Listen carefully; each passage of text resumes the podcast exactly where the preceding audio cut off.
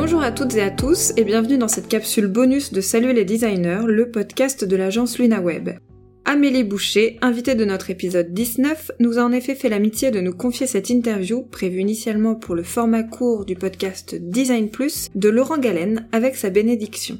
Vous allez pouvoir écouter les 10 réponses aux questions auxquelles Amélie a répondu. Bonne écoute Bonjour Amélie, que ferais-tu si tu n'étais pas designer? Céramiste, peut-être, ou bien écrivain? Les deux sont des activités assez solitaires et puis ancrées dans l'imaginaire et, et ça, ça me ressemble. Aujourd'hui, quel outil de conception utilises-tu? Figma, parce que c'est un outil qui est très aligné avec l'époque, avec ce que devient notre métier, notamment le travail avec nos pairs et, et nos homologues.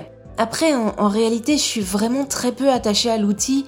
Depuis le début de ma carrière, j'ai utilisé, je pense, une, une quinzaine d'outils de conception différents. Donc, donc mon point de vue, sans surprise, c'est que l'outil ne fait pas le designer. Quel est le dernier livre que tu aies lu ou le dernier film que tu aies vu? Alors, pour le livre, d'abord catégorie jeunesse, La vie rêvée de Monsieur Maniac, un livre formidable de Adèle Tariel et, et Jérôme Perra à l'illustration. Ensuite, Pratique de tournage de François Freinet, édition de la Revue de la céramique et du verre. Et en roman, Les Frères Holt de Marsha Davenport, c'est une fresque assez incroyable sur l'histoire de deux frères dans l'Amérique du, du début du siècle dernier. Peux-tu citer les deux designers qui t'inspirent? Évidemment, on pense tout de suite aux grandes figures du design. Mais pour prendre le contre-pied, j'aurais presque envie de dire que les gens qui m'inspirent ce sont plutôt tous les gens de talent qui m'entourent au quotidien, donc, euh, alors, qui n'ont pas d'articles dans Forbes, mais, mais qui œuvrent, qui, qui, qui, travaillent. Donc, une histoire de, de rencontre et de travail euh, ensemble,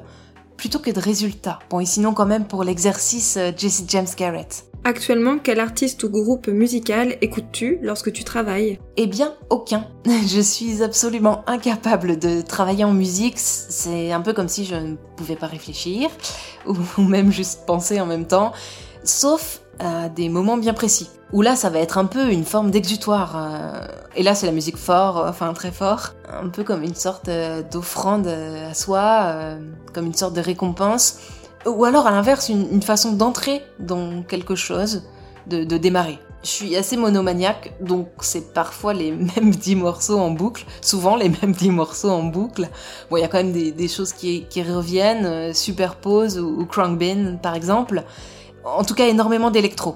En tant que designer, quel est ton leitmotiv? Questionner et dire je ne sais pas aussi. As-tu étudié le design ou es-tu autodidacte? Comment ce parcours a influencé ton travail aujourd'hui? J'ai fait le master d'ergonomie de Paris 5, après un parcours en, en psychologie cognitive, et, et, sans doute plus que les connaissances fondamentales, ça donne certainement une, couleur à mon, approche, une sorte de façon de voir les choses, avec toujours en arrière-plan les, questions de perception, de raisonnement, de mémoire, de langage, et puis un, penchant certain pour les activités de terrain, pour l'analyse des situations et puis aussi pour l'expérimentation. Aujourd'hui, si tu avais la possibilité de dire ou d'écrire une seule phrase à la débutante que tu étais, quelle serait-elle? Travaille dur et remets-toi toujours en question, même si j'ai tendance à penser que ça s'approche presque d'un trait de personnalité, ça peut tout de même être quelque chose qu'on peut cultiver, un terrain aussi sur lequel on peut amener les jeunes designers. On n'est pas loin de la notion d'humilité. Quelle est ta plus belle et meilleure expérience liée au design?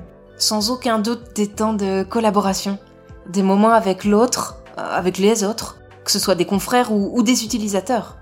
Des gens, quoi, un truc qui se passe, une, une relation, certainement aussi des moments de charrette, euh, en tout cas ceux avec des fulgurances, ou la simple justesse d'une idée, hein, d'un concept, euh, ou même d'une exécution.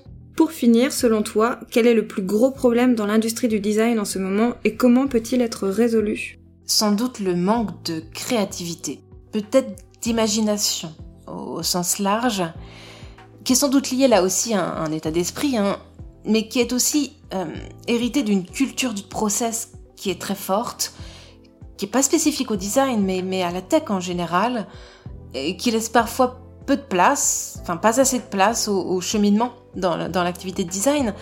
C'est difficile d'être créatif dans un environnement euh, qui est presque tayloriste. Et donc la résolution, je, mais je vois pas, parce que c'est toute une industrie qui s'y engouffre euh, souvent avec plaisir, en tout cas avec, euh, avec joie. donc peut-être simplement refuser de s'inscrire là-dedans si on si on s'y reconnaît pas en tant qu'individu. Et donc euh, trouver des, des parades, proposer, voire imposer une façon de voir et de pratiquer le design.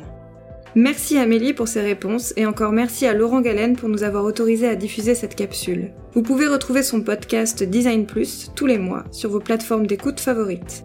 N'hésitez pas à commenter cet épisode sur Apple Podcast, Spotify, lui mettre 5 étoiles s'il vous a plu et à parcourir nos précédents épisodes et capsules consacrés au design et à ses méthodes. À très bientôt!